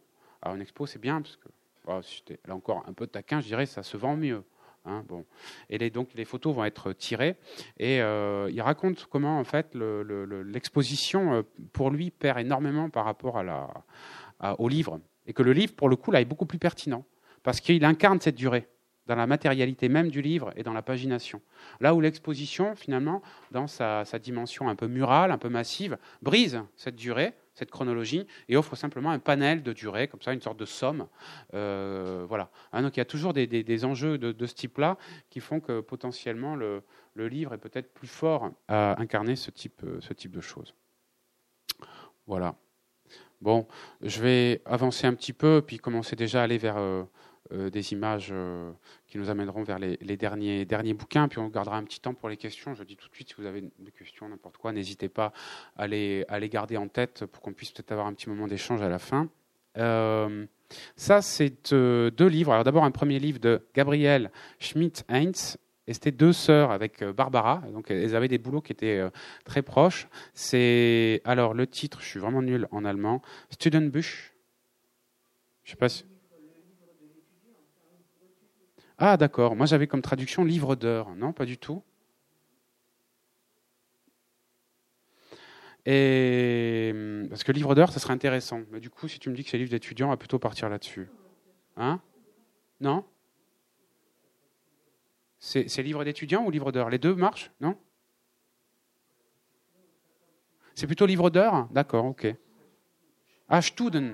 Ah, d'accord, c'est ça. Parce que livre d'heures, c'est intéressant, forcément, on va voir, c'est encore un livre sur le temps et qui est un peu taquin. Vous voyez, c'est assez simple, ça fait 24 euh, euh, pages. Euh, et en fait, c'est 12 fois 5 minutes. Pourquoi 12 Parce qu'en fait, il n'y a, a que le recto, donc 24 pages, 12 incarnations, 12 fois 5 minutes. On a écrit en haut 5 minutes à chaque fois, en typographié, très neutre. Et en fait, elle a tenté de dessiner une barre à chaque seconde. Et en fait, à la fin, elle n'a fait que 4 minutes 41. Donc c'est vraiment un jeu presque sur les durées, quoi. Hein. Une manière de, confronter la durée perçue à la durée réelle. Donc on a voilà, un dispositif qui va permettre de faire se chevaucher euh, ces différentes euh, durées. Ici, on est donc avec euh, Barbara, hein, toujours pareil, Gesentine, on est en 81, donc l'année d'après. Cette fois-ci, c'est un livre dont le dispositif est un, diptyque avec en face, page de droite, les marées, donc vraiment les comptes rendus objectifs des marées, et euh, en droit, à, gauche, on va avoir des cycles euh, beaucoup plus intimes. Et du coup, pareil, avec le même protocole, qui vont être écrits cette fois-ci euh, à la main, avec écrit par exemple veille et sommeil, ou lever et coucher du soleil, ou encore inspirer et expirer. Donc une manière quelque part ici de faire se confronter deux durées, une durée objective, presque scientifique, presque cosmique aussi, et une durée beaucoup plus sensible, beaucoup plus intime, beaucoup plus vécue et euh, ressentie. Euh, la dernière phrase est sentiment du temps et mesure du temps. Donc on voit bien euh, la cohérence, d'ailleurs avec l'ouvrage précédent également, sur cette espèce de rapport entre différentes durées. Que là encore, moi j'aurais toujours envie de dire qui peut être confronté à une durée supplémentaire qui est toujours celle du lecteur. C'est-à-dire comment le lecteur va réinvestir ces durées-là dans le temps présent de la lecture, de la lecture elle-même. Voilà. Euh, Romano Palca, j'ai passé vite, j'avais fait une conférence assez longue, hein, euh, c'était l'année dernière? C'est l'année dernière, sur Romano Palca. Et euh, peut-être pour pointer finalement, étrangement, alors je ne sais pas si vous connaissez Opalka, je ne vais pas trop le présenter, mais Opalka, c'est qui a compté de 1 à l'infini, à partir de 65, son protocole de travail, protocole pictural plutôt, hein, mais avec aussi des photos et aussi du son, etc. Et il a fait un certain nombre de livres. Étrangement, les livres sont un peu décevants, je trouve. En tout cas, ne produisent pas l'émotion que peut produire la, peinture de Opalka. Est-ce que j'ai prévu un petit élément d'Opalka? Non je peux vous le mettre vite fait, peut-être, comme ça, pour ceux qui n'ont jamais vu. Ça pourra peut-être vous donner envie. C'est très fort. Hein. C'est très fort, puis je trouve que c'est assez relié à pas mal de. C'est un fragment d'un fragment. Pourquoi? Parce que l'étoile s'appelle détail. Ce sont les détails euh, d'une composition générale de toute sa vie, puisqu'à chaque fin de toile, il en reprend une nouvelle et il fait une comptabilité. Donc de 1 à l'infini, il est mort à 6 millions à peu près, 6 ou 7, je ne sais plus exactement. Et euh, c'est intéressant. Euh, donc voilà, les toiles sont très fortes hein, dans cette comptabilité. Étrangement, les livres sont un peu plus pauvres, je trouve. On a simplement un chiffre, moi celui que j'ai vu, un chiffre extrait de la durée et une photo, puisqu'il se prenait en photo à la fin de chaque séance, chaque jour, de chaque séance de, peinture. Et donc on voit l'évolution, bien entendu, à travers le temps du vieillissement. Quoi. Donc c'est vraiment un travail sur le temps, la captation du temps, et en même temps, ce qui est intéressant, de l'échec de la captation du temps c'est ça aussi qui est fort, c'est-à-dire une tentative euh, à l'intérieur du livre ou de sa peinture de capter euh, ce temps vécu euh, primitif, premier, presque primordial, et en même temps, dans le projet lui-même, on sent qu'il y a l'incapacité d'y arriver. Puisque d'une part, pour capter la fluidité du temps, il utilise des, chiffres, qui sont des choses coupées, discrète, sécable, quoi, hein, vraiment des éléments euh, juxtaposés, et, euh, et que d'autre part, c'est une, c'est, une somme sans fin et quasi impossible. Quoi. Donc c'est, intéressant d'avoir cette espèce de dualité euh, qui est peut-être d'ailleurs liée à, à cette époque-là. Je me sens que c'est des réflexions qu'on a beaucoup à, à cette époque-là. voilà. je pense qu'on va aller vers les dernières, mais je voulais, je voulais peut-être faire un petit, un petit temps avec le travail de Anne Darboven, qui a été quelqu'un de très important dans le champ du, livre d'artiste, et qui est quelqu'un qui a utilisé essentiellement l'écriture. ici, par exemple, on a... alors, je ne sais pas si je vais parler de celui-là. Oui, celui-là, c'est 0,99. C'est 403 pages. Et euh, alors attention, accrochez-vous, parce que c'est bien barré quand même sur les, dispositifs. C'est donc euh, des additions qui sont faites avec les chiffres du premier jour de chaque mois pendant tout le siècle. C'est-à-dire qu'elle prend par exemple le 1er janvier 1901 et elle va comptabiliser 1, 1, 1. Donc ça fait faire 3. Et donc elle va écrire 3. Et le livre, c'est ça c'est la compilation écrite. Je ne sais pas si vous voyez, là par exemple, on a ein, zwei, etc. Bon, c'est la compilation écrite euh, avec des calculs euh, en marge en plus euh, de cette logique de comptabilité. C'est un truc un peu absurde, honnêtement. Hein? Elle recompte le temps, elle recode le temps. Je vais peut-être donner d'autres exemples pour essayer de vous faire éprouver un petit peu l'étrangeté du travail de, de Van Darboven. Et je crois que. Pardon. Je crois que j'ai mélangé. Petite seconde. Voilà, je vais peut-être montrer celui-là. Alors, dans le même genre, Atatrol. Atatrol, c'est un ouvrage de Heine, hein, euh, qui est un romantique, je crois, si je ne dis pas de bêtises. Hein, ouais. Et euh, romantique allemand. Et euh, elle va transcrire les strophes du poème en comptabilité. D'accord? Donc, elle, elle compte le nombre de, de mots de la strophe et elle écrit le nombre de mots et euh, avec le chiffre, puis ensuite elle écrit. Voilà. Donc elle ramène quelque part un ouvrage euh, emblématique, hein, une certaine histoire du romantisme allemand, etc., à une pure comptabilité. Donc y a un acte, euh, là encore, étrange, mais qui est un acte aussi, finalement, qui est peut-être pas si loin hein, de l'origine de la, de, la, de la poésie, quoi, la rythmique la comptabilité, euh, pas, des rimes, etc., etc. Oui. Et du coup, c'est un, un, projet qui est à la fois un peu absurde. Euh, c'est presque du Beckett. Enfin, je sais pas si on le remet dans le contexte de l'époque. Moi, je pense à Blanchot aussi, ou sur le livre sans fin. On sent qu'on a un objectif presque d'un de, de, livre qui tente de faire livre et qui en même temps est complètement fou euh, dans sa tentative de, faire livre. Quoi. Je sais pas si je suis très très clair. Mais en tout cas, c'est un, un, projet euh, qu'on va retrouver tout au long de, l'œuvre de, euh, de Anne Darboven. Voilà. J'écris des nombres. J'écris des calculs, je calcule de l'écrit. Euh, le calendrier personnel est synchronisé avec celui de son œuvre, de même qu'avec celui euh, du monde réel, parce qu'en fait, elle, elle vivait euh, chez elle, son atelier, c'était en fait des, étagères remplies de classeurs. Il faut imaginer qu'en plus, les livres, en général, ne montrent qu'une partie du projet, et elle passe des heures et des heures et des heures à compiler des informations, à recoder des informations dans un objectif, on est d'accord, qui peut sembler un petit peu étrange, un peu dérisoire finalement, hein, et qui, dont finalement l'intérêt, c'est ça. Et je crois qu'il y a une espèce de folie presque de l'écriture et de la transcription dans la durée euh, à l'intérieur de cette, logique de l'écriture même. Ici, ça s'appelle information. Et on pourrait y voir une forme d'ironie, hein, ironie de l'écriture, puisqu'ici même, vous voyez, l'écriture, c'est ramené à rien. Hein, c'est juste de l'écriture pour rien. Et on pourrait dire, ah, il y aurait une espèce de nihilisme ou d'ironie. Je ne suis pas sûr qu'il y ait ça. Je pense qu'il y a un vrai hommage à la littérature, un vrai hommage à l'écriture, dans, mais dans cette espèce de pureté phénoménologique, là encore, de, de l'écriture, de la gestualité peut-être d'un texte contenu, d'un texte à venir.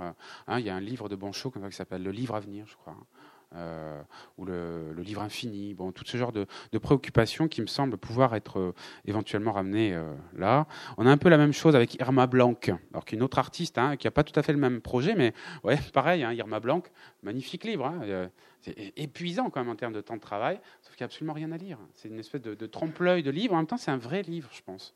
C'est un vrai livre qui est vécu dans le temps de l'écriture, pour le coup, comme étant un vrai livre. Voilà. Et euh, bon, on va trouver chez Darboven ensuite des protocoles complètement fous. Je, je, je n'essaye même plus de comprendre les codifications, parce que ce qui est intéressant, c'est que c'est très codifié tout ça. Là, il y a un hommage à Elesinsky aussi, qui était un artiste constructiviste russe du début du siècle, formidable, et euh, tout un tas de logiques, de protocoles, euh, de, de, de, logiques d'archives qui sont extrêmement euh, fortes et très complexes, qui vont se déployer à l'intérieur d'ouvrages, mais aussi à l'intérieur d'exposition et des classeurs. Il faut imaginer quand même son appartement, quoi, rempli de classeurs comme ça, chaque jour remplir, compiler, assembler, etc. Recommencer chaque jour cet exercice. Pour ça, je trouve le lien avec Opalka n'est pas inintéressant non plus, hein, sous une autre forme. Il y a une logique finalement aussi de la, durée. voilà. Euh, je vais terminer peut-être avec. Euh, euh, je vais passer un peu là-dessus. Allez, quelques exemples, parce que j'avais mon dernier chapitre, mais je pense que je vais aller très vite sur le dernier. C'était raconter, bien entendu. Raconter, et là, il y a plein de choses à dire. J'ai dit un petit peu au tout début. raconter, ben, raconter quoi. Raconter, c'est d'abord le geste. ah, j'avais une petite phrase. pas si, il faut que je retourne à ma toute première, toute première page. C'est une phrase de Paul Ricoeur car nous n'avons aucune idée de ce que serait une culture où l'on ne saurait plus ce que veut dire raconter. Et je trouve ça intéressant aussi de rappeler qu'après toutes les, épreuves et toutes les tentatives d'évacuer le récit dans le champ de l'art au XXe siècle, l'abstraction, c'est une évacuation du récit. Euh, certaines abstractions sont des évacuations euh, du récit. La peinture, euh, l'art minimal ou conceptuel sont des formes d'évacuation de récit aussi. Il y a eu toujours cette tentative de dépsychologiser. Je parlais du nouveau roman avec Rob Grillet ou avec d'autres, de retirer cette dimension narrative qui par ailleurs est emblématique de l'histoire du classicisme en peinture ou en sculpture, etc. Bon, bref, cette tentative très forte de la modernité et, une partie de l'art contemporain, en fait, elle est bien entendu, elle échoue à chaque fois pour deux raisons. Je pense d'abord parce que je ne suis pas sûr que les artistes aient vraiment envie. Puis, puis de toute manière, le récit, c'est comme à une époque, on disait la peinture est morte. Est-ce que la peinture est morte? C'est plutôt les années 80, 90.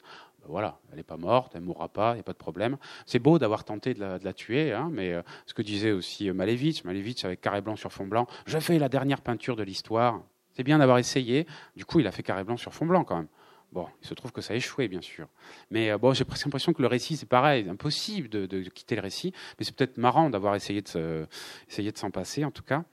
Et euh, le récit donc revient parce que nous, en tant que spectateurs, enfin moi personnellement, euh, voilà, même quand je vois du Lewis, je peux pas m'empêcher de me raconter une histoire, de me dire qui il est, comment ça va, et puis qu'est-ce que ça dit. Bon, et puis c'est bien aussi d'être dans cette logique-là. Et euh, c'est marrant, c'est de voir que dans le livre, on va retrouver ce que je disais tout à l'heure, on va retrouver ce récit qui par ailleurs est, moins présent dans le champ de l'exposition. Ici, des travaux sur la mythologie, euh, de Spoeri, voilà, des petits récits euh, sous différentes formes, des bandes dessinées, Dorothy Yannon. J'adore Dorothy Yannon, vraiment magnifique artiste. Je ne sais pas si elle n'était pas plutôt Fluxus, mais je ne sais pas très bien. Mais euh, travaille sur assez féministe hein, pour le coup, avec toujours cette manière très particulière de représenter toujours ces personnages avec leur sexe visible et des femmes avec des sexes. Bon, bref, un petit peu comme ça se laisse voir. André Cadéré, bon, on va avoir plein de formes de récits. Puis là, je passe. J'avais prévu un truc sur Ruto. C'est pas le plus facile, Ruto, mais j'adore Claude Ruto avec les définitions méthodes, euh, qui a eu un travail d'écriture extrêmement intéressant aussi. Baldessari aussi. Euh, Baldessari, je vais peut-être en montrer un, ça serait marrant. J'aime bien celui-là. C'est euh, Brutus killed César. C'est un petit livre assez simple. C'est vraiment un, artiste qui s'intéressait beaucoup à la question lexicale rapportée dans le champ de euh, l'image. Comme si les images étaient des mots, les mots étaient des images. Qu'est-ce qui se passe entre les deux? Comment ça se construit, etc. Donc vous voyez, Brutus killed César, trois images on a une transposition presque lexicale de la phrase euh, d'origine. On imagine que César est à droite dans le sens de lecture et que Brutus est à gauche aussi parce que César est plutôt vieux, César, euh, Brutus est plutôt jeune. Sauf que vous voyez que le, le, kild est un peu euh, étrange. On va avoir, alors je vous montre peut-être la variation globale parce que ce serait amusant, je pense, d'avoir voilà. Donc on va avoir au début du livre des variations euh, logiques, hein, d'accord? Bah oui, un couteau, euh, un revolver. Puis au fur et à mesure, on se met à avoir des objets un petit peu euh, étranges. Un cintre. je ne sais pas très bien comment tuer quelqu'un avec un cintre. voilà, on va avoir une banane. De la même manière, on ne sait pas, un attaché case, une loupe. bon, et il y a aussi des, des, des petites troupes qui peuvent s'opérer dans la mesure. Voilà, à un moment, par exemple, c'est César avec le coup de pied. C'est César qui tape Brutus. Alors du coup, on sait plus. Brutus, c'est qui? Est-ce que c'est vraiment, etc. La scie, elle est plutôt orientée vers Brutus, a priori, bon, etc.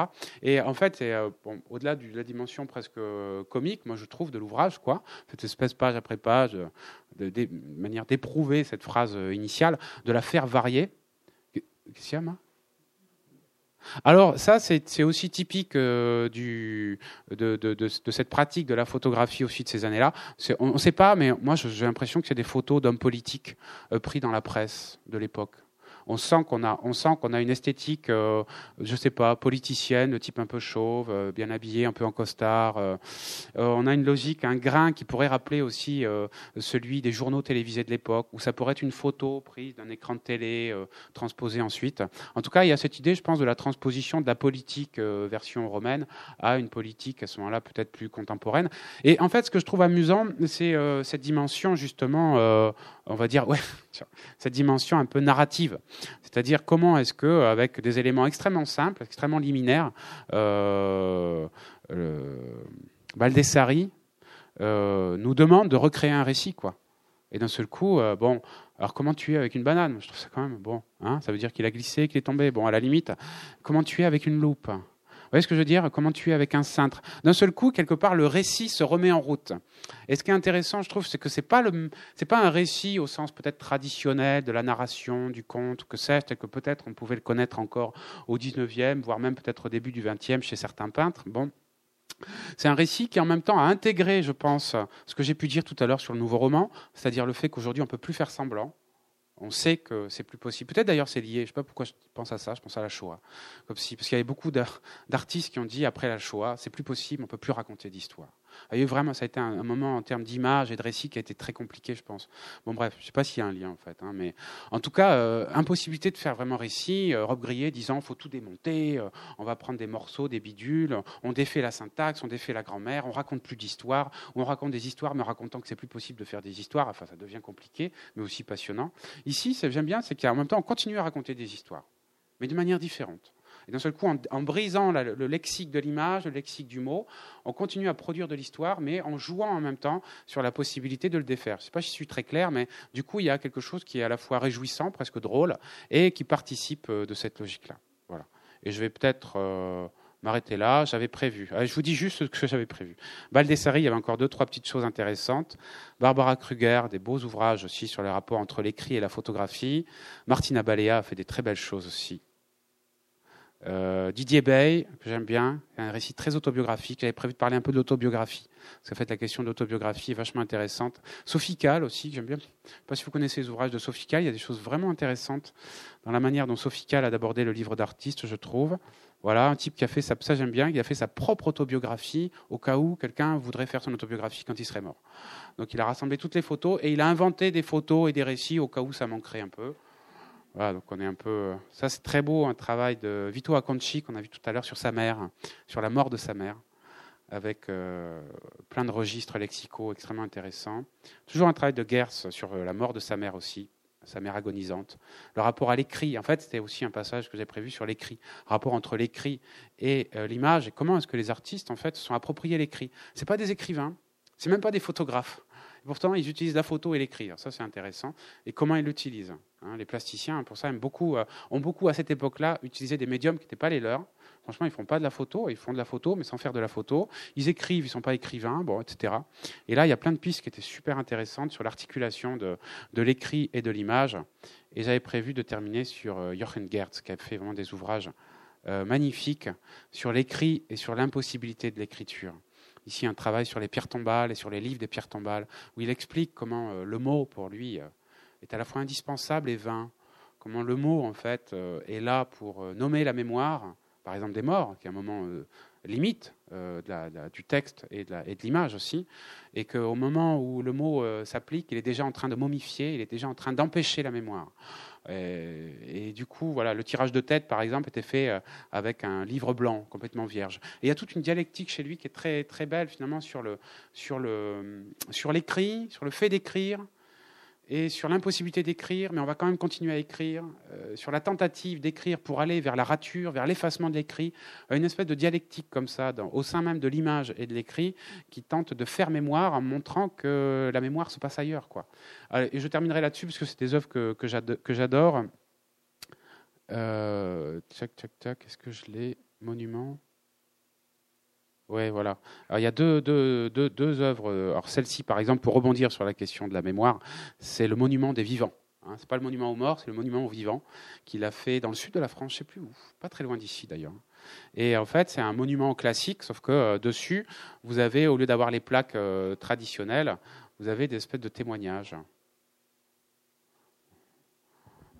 Et, ce que, et moi, à l'époque où j'étais étudiant en Beaux-Arts, j'avais adoré cette pièce-là. Quoi. Une manière de, se réapproprier un élément un peu mortifère, un peu morbide. Il y a aussi une scène comme ça dans un film de Godard, je crois que c'est Éloge de l'amour, où on le voit filmer une plaque. Euh, euh, commémorative à Paris sur la mort, euh, etc., de telle ou telle personne, et où juste en voix off, Godard dit faudrait pas le faire comme ça. C'est pas comme ça qu'il faudrait faire. Sous-entendu, enfin moi c'est comme ça que j'ai interprété, la mémoire, ça marchera pas comme ça. Alors c'est compliqué hein, la mémoire, hein, du coup. Hein. Et euh, une des œuvres emblématiques, alors je ne sais pas si je vais les retrouver, Gertz Monument, ça devrait marcher, puis je terminerai là-dessus. Si vous avez des questions, on aura peut-être une minute. D'abord celui-ci qui est très connu, euh, dont j'ai oublié le titre, mais je vous explique, c'est en, mémoire euh, de la Shoah. Sous chaque pavé est marqué le nom d'une personne morte pendant les déportations. Et on ne voit rien. Et c'est tout à fait la dialectique que j'ai indiquée là. J'écris et je cache l'écrit. C'est-à-dire on marche sur cette place et tous les noms sont inscrits, mais ils sont face contre terre. Et c'est le monument invisible c'est très beau parce qu'en même temps, ça dit euh, le besoin de dire et l'impossibilité de dire et la nécessité de, dire tout en oubliant qu'on a dit, etc. Donc il y a un prolongement ici des, réflexions du livre que j'ai pu évoquer très rapidement à l'intérieur ici de, gestes, de monuments qui sont extrêmement forts où la mémoire doit passer par euh, d'autres, euh, d'autres éléments. je termine du coup avec une autre pièce que j'aime beaucoup, c'est celle-là. C'est le même principe. On écrit les noms sur cette espèce de euh, de, monuments érigés. Voilà. Et alors, c'est les noms de la Shoah aussi. c'est ça. Hein. On écrit les noms un par un, etc., au fur et à mesure. Et à chaque fois qu'on écrit un nom, ça descend dans le sol. D'accord? Et ça descend, ça descend, ça descend. Et à la fin, je ne sais pas si on va la voir, il n'y a plus rien. Alors on la prend. Ça serait bien de la voir euh, complètement vide, mais à la fin, voilà, à la fin c'est ça, il n'y a plus rien. C'est complètement rentré dans le sol.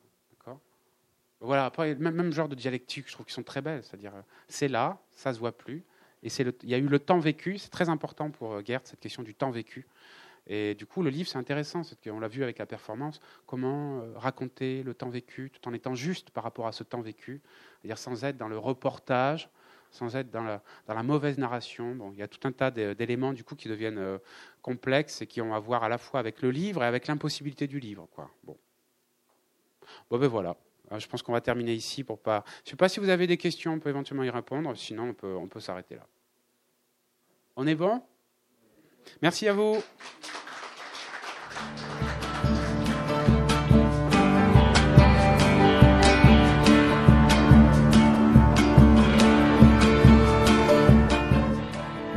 C'était Francis Tabouret, auteur de Traversée, publié chez POL lors de sa venue à la librairie Ombre Blanche samedi 10 mars 2018.